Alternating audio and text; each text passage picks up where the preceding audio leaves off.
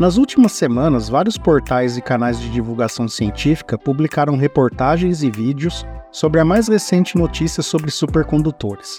O que precisa ser deixado claro é que este tipo de material, chamado de supercondutor, por apresentar resistência elétrica praticamente nula, não é novidade, pelo contrário, sua existência e estudos sobre comportamento e aplicações estão registradas desde o início do século XX, quando o físico holandês Henk Holmes descobriu que o mercúrio, quando resfriado a 269 graus negativos com o hélio líquido, apresentava uma resistividade tão baixa que seus aparelhos não foram capazes de medir.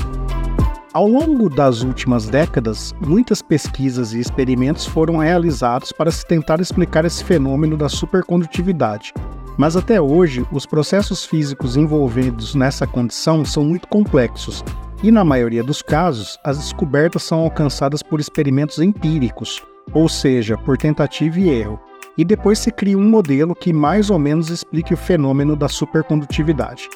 O fato é que desde Ones 1911 até julho de 2023, todos os materiais supercondutores alcançados precisam estar em baixíssimas temperaturas ou altíssimas pressões, o que inviabiliza o uso destes materiais nas funções mais cotidianas ou que tenham maiores impactos para o nosso dia a dia.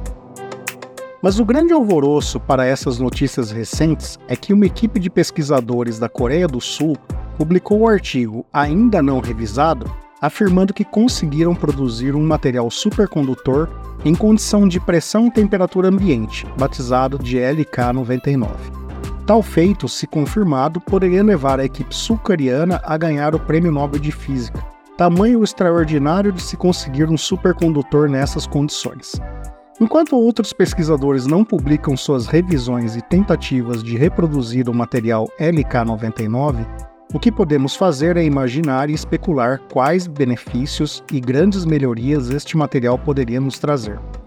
Uma vez que um material desse tipo apresenta resistência elétrica praticamente nula em condições de temperatura e pressão ambientes, poderemos ver uma evolução enorme em termos de eficiência energética em motores elétricos, aparelhos eletrônicos e equipamentos elétricos em geral.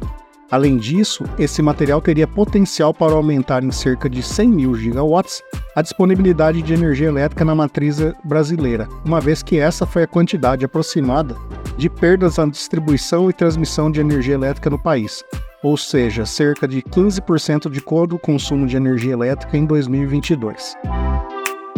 Outra área que poderia ter grandes avanços e melhorias com este material é o setor de transportes, uma vez que outra característica importante dos materiais supercondutores é a levitação, ou seja, esses materiais repelem todos os campos magnéticos quando há passagem de corrente elétrica.